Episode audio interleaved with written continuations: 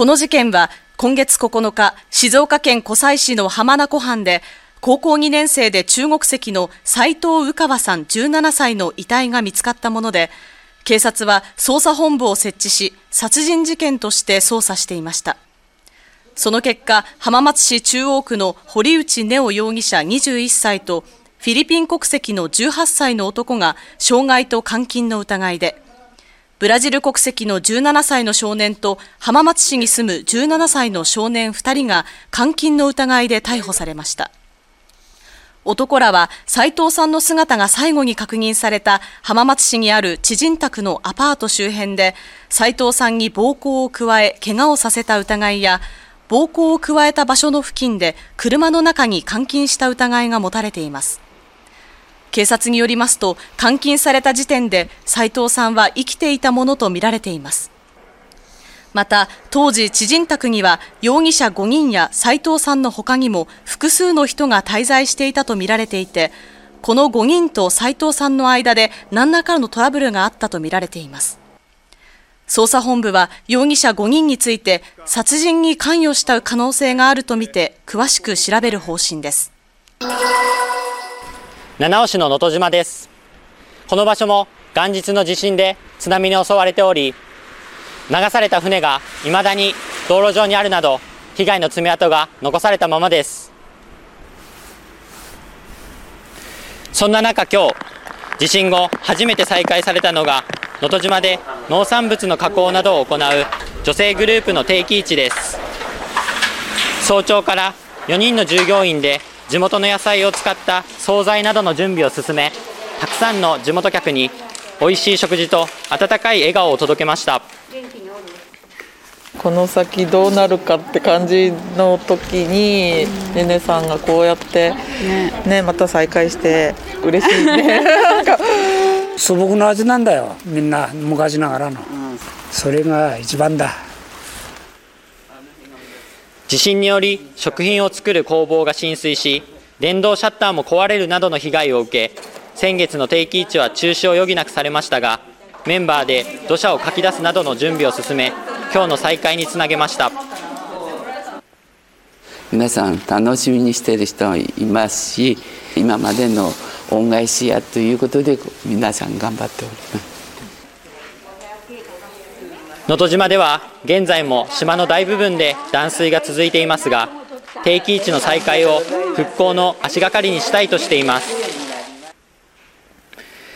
震災から50日以上が経過し日常生活はまだ戻らない中ですが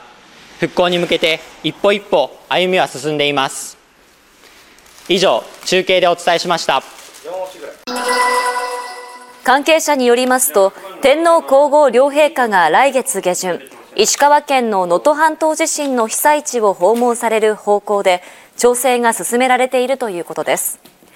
羽田空港から特別機で輪島市の能登空港に向かい自衛隊のヘリコプターに乗り換えて被災地に入り避難所を訪問し被災者らを見舞われる方向で現地の負担を考慮し日帰りの日程が検討されているということです。両陛下は地震発生直後から被害に深く心を痛め受け入れ状況や人々の気持ちを踏まえた上で訪問したいという意向を示し今月6日には長女の愛子さまとともに政府の担当者から説明を受けられました。松野前官房長官それから高木国会対策委員長、えーまあ、昨日の夜のお話で言えば西村さん康稔さんとだから3名都合ですから衆議院は5名ということで意向を表明しましたと。自民党と立憲民主党の国会対策委員長が会談し自民党側は政治倫理審査会に安倍派の事務総長経験者の松野博一前官房長官と高木剛前国対委員長も出席する意向だと伝えました。出席の意向を示しているのはこれで5人となります。一方参議院で野党側は政治資金収支報告書に不記載があった参議院議員32人について政治倫理審査会に出席するよう求めました。参議院で政倫審が開かれれば初となります。I told you we'd be announcing sanctions on Russia. We'll have a major package announced on Friday. 追加制裁はナワリヌイ氏の死亡に加えウクライナ侵攻から2年に合わせロシアに圧力をかける狙いがありますカービー大統領補佐官は追加制裁についてナワリヌイ氏に起きたことやウクライナとの戦争におけるすべての行動についてロシアに責任を負わせると強調しました死亡したナワリヌイ氏をめぐっては母親のリュドミラさんが20日プーチン大統領に遺体を早く引き渡すよう求めました